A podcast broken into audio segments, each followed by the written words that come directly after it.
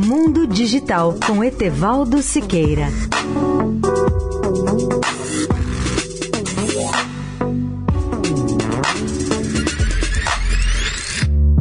Olá, amigos da Eldorado. Vamos falar hoje no meteoro que caiu há 66 milhões de anos na península de Yucatán, no México, e eliminou os dinossauros no final do período Cretáceo.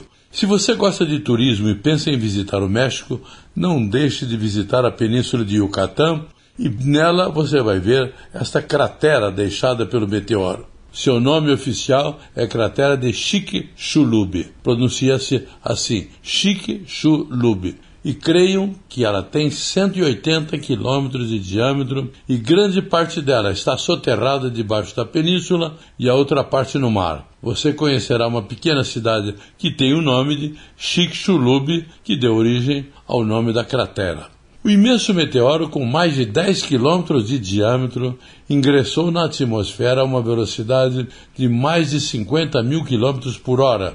O impacto foi tão grande equivalente a mais de um milhão de bombas atômicas e produziu um impacto que realmente cobriu a Terra com uma espessa camada de nuvens e fumaça, gases tóxicos e poeira por mais de 5 mil anos, segundo dizem os cientistas. A luz do Sol deixou de alcançar a superfície do planeta durante todo esse período, eliminando mais de 90% dos seres vivos, a começar dos dinossauros que dominavam a Terra, e a maioria das plantas também foi dizimada naquele período.